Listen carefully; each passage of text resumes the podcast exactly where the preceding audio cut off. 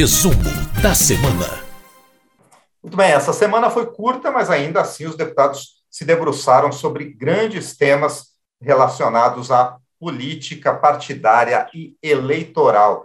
E para falar sobre isso, nós vamos receber, como sempre, a editora-chefe da Rádio Câmara, a jornalista Ana Raquel Macedo. Oi, Ana, tudo bem? Oi, Márcio Aquiles Sardi, como vai? Estamos bem, a semana mais curta, mas ainda assim bastante produtiva, não é? Isso mesmo, Márcio. A gente já tinha uma previsão desde a última semana que essa seria uma semana na Câmara, apesar de curta, dedicada a assuntos eleitorais.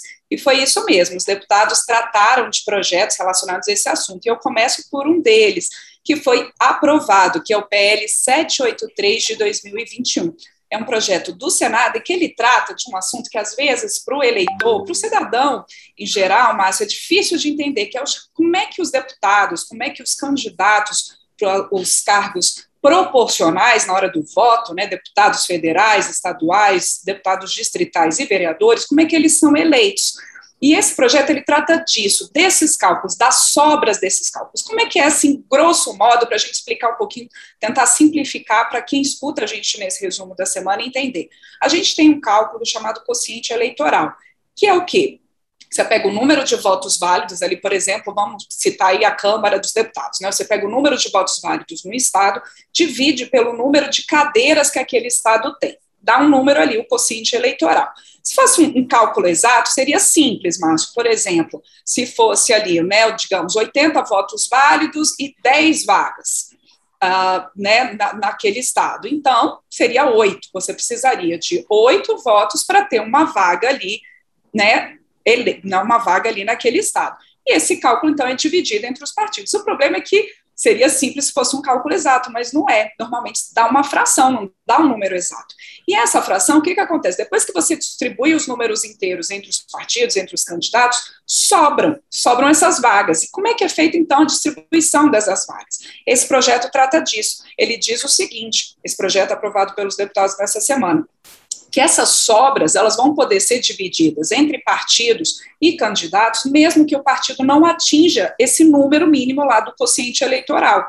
Então, quer dizer, se a, o partido conseguir, por esse projeto aprovado, atingir 80% do quociente eleitoral e o candidato conseguir, no mínimo, 20% do quociente eleitoral, ele vai poder, então, ter direito a essa sobra a maioria dos deputados então concordou e foi uma ampla maioria, né, foi um acordo muito grande que permitiu a votação desse projeto, exatamente pela ideia de você aumentar a representatividade no legislativo, porque isso dá espaço quando você permite que a sobra seja dividida, mesmo entre partidos que não atingiram o quociente eleitoral, permite que mais a, a, a legendas, que mais segmentos sociais possam entrar, então, e ter representação no legislativo.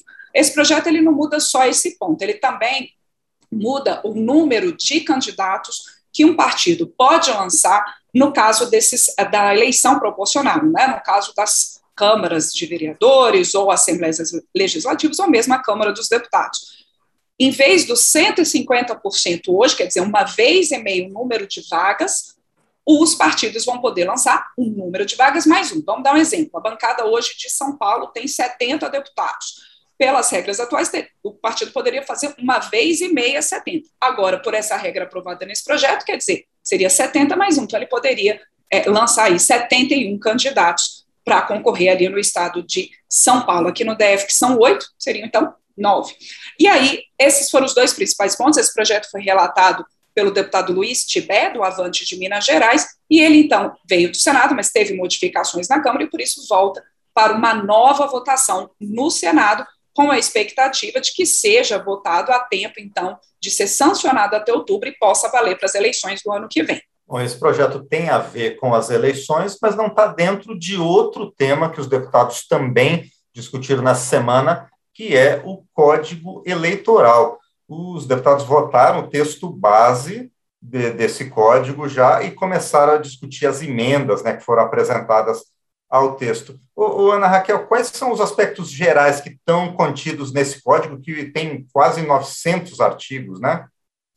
Pois é, Márcio, o Código Eleitoral, você bem lembrou, tem quase 900 artigos, ele foi é fruto de um trabalho de um grupo, um grupo formado por diferentes partidos e relatado pela deputada Margarete Coelho, do PP do Piauí.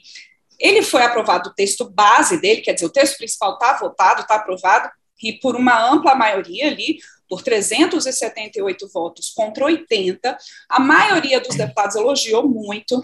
Aliás, no plenário, mas todos elogiaram o trabalho da relatora deputada Margarete Coelho. Só que alguns partidos, aí poucos partidos, não queriam votar agora a tempo de valer para as eleições de 2022. Foi o caso, por exemplo, do Partido Novo, o Podemos também colocou alguns, algumas restrições ali. Mas vamos lá, tem quase 900 artigos, ele consolida toda a legislação eleitoral, e não só leis, Márcio, ele também trata de resoluções do Tribunal Superior Eleitoral. Então, quer dizer, você coloca no mesmo texto o entendimento sobre as regras das eleições. E essa é a expectativa da deputada Margarete Coelho.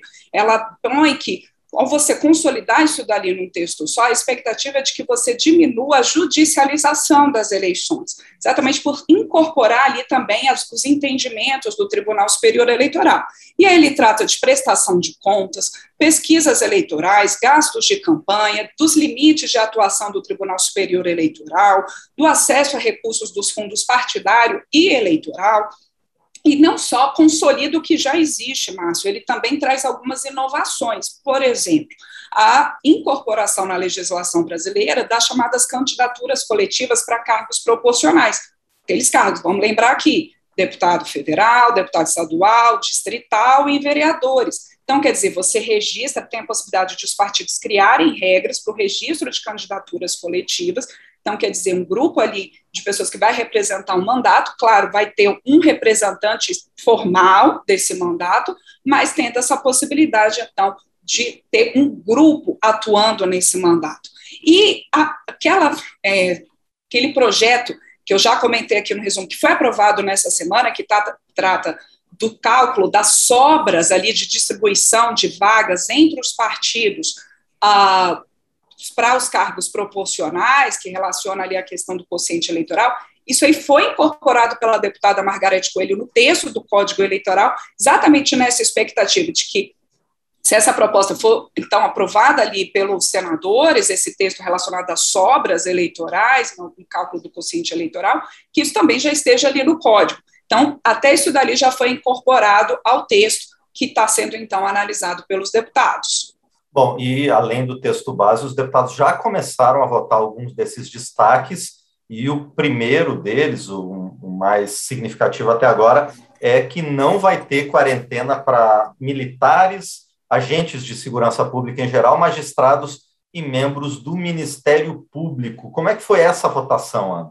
É, você lembrou bem aí, destacou bem, mas foi bastante polêmica realmente na forma como estava no texto da deputada Margarete Coelho, previu que uma quarentena de cinco anos a partir uh, uh, de eh, 2026, para que juízes, promotores, policiais, militares em geral pudessem concorrer a um cargo eletivo. Quer dizer, é, a partir de 2026 eles teriam que deixar o cargo deles, esperar cinco anos para poder se candidatar novamente. Mas isso caiu, foi um destaque, foram alguns destaques do PSL, com votação apertada, mas então isso sai do texto da deputada Margarete Coelho, que é esse texto que está sendo analisado ainda pelos deputados, portanto, não há, não vai ter necessidade dessa quarentena de cinco anos. Outras modificações no texto da deputada Margarete Coelho foram aprovadas já pelos deputados, que são chamados destaques. Tem, tinha mais de 20 destaques ali, eles foram analisando, que são tentativas de mudanças nesse texto principal já aprovado. Teve essa questão da quarentena, teve também uma emenda do deputado Alessandro Molon, do PSB do Rio de Janeiro, para que votos dados para candidatos indígenas contem em dobro no caso de distribuição dos fundos partidário e eleitoral. Isso já estava previsto no texto da deputada Margarete para as candidaturas uh, de negros e mulheres, então acrescentando aí a questão das candidaturas de indígenas. Também foi aprovado um destaque que uh, Bode trata ali da questão da janela para troca partidária. No texto da relatora, ah, estava previsto que a cada dois anos os, ah, né, os detentores ali de alguns de mandatos, enfim, os que tiver ou quisessem mudar de partido, eles, a cada dois anos eles poderiam mudar de partido para concorrer à eleição. isso saiu do texto da relatora Margarete Coelho, fica então valendo a regra atual, que você pode ter essa troca ali a cada quatro anos, com um prazo ali de 30 dias antes ali daquele prazo para filiação partidária. Também é, é, foi outro destaque aprovado, tem relação com a lei da ficha limpa, Márcio, que foi incluído, foi um destaque, é, uma emenda do deputado Danilo Cabral, do PSB de Pernambuco, que incluiu ali um ponto da lei da ficha limpa que tinha ficado de fora do texto principal desse código eleitoral, que é o que diz o seguinte: aquele detentor de mandato que esteja sofrendo um processo por quebra de decoro parlamentar pela lei da ficha limpa, mesmo que ele renuncie ao mandato antes da cassação de fato, ele continua inelegível por oito anos. Então não adianta ele querer ali eh, renunciar ao mandato para ficar inelegível. Isso aí tinha ficado de fora do texto, e aí a maioria dos deputados concordou com o PSB para voltar, não, para incluir esse ponto no texto principal do Código Eleitoral, prevendo, portanto, que mesmo que aquele detentor de mandato que esteja sofrendo processo por quebra de decoro renuncie ao mandato, mesmo assim ele fique inelegível, mesmo que ele não tenha de fato mandato cassado ali para um processo de quebra de decoro parlamentar. A gente lembra, então, que foi aprovado nessa semana o texto principal, que já foram votados esses destaques, mas que ainda resta a votação de outras 13 mudanças no texto principal da relatora Margarete Coelho, e essa votação, então, fica para a próxima semana, com a expectativa dos partidos que estão favoráveis ao Código Eleitoral de que essas regras sejam votadas pelos deputados o mais rapidamente possível, também sejam votadas pelos senadores a tempo delas serem sancionadas pelo presidente da República até outubro, portanto, valendo para as eleições de 2022. Bom, e essa semana foi curta, na Raquel, por conta do feriado de 7 de setembro. E, mas ainda assim, essa data ela teve bastante repercussão na Câmara dos Deputados por conta das manifestações políticas que aconteceram no dia 7 de setembro e depois todas, todos os desdobramentos dessas questões políticas. Como é que essa questão do dia 7 de setembro chegou na Câmara dos Deputados, Ana? Muita repercussão, Márcio, muita repercussão. Na primeira sessão após o 7 de setembro, portanto, no dia 8 de setembro, foi uma sessão basicamente de debates, muito debate em plenário, sobre a, os atos do 7 de setembro.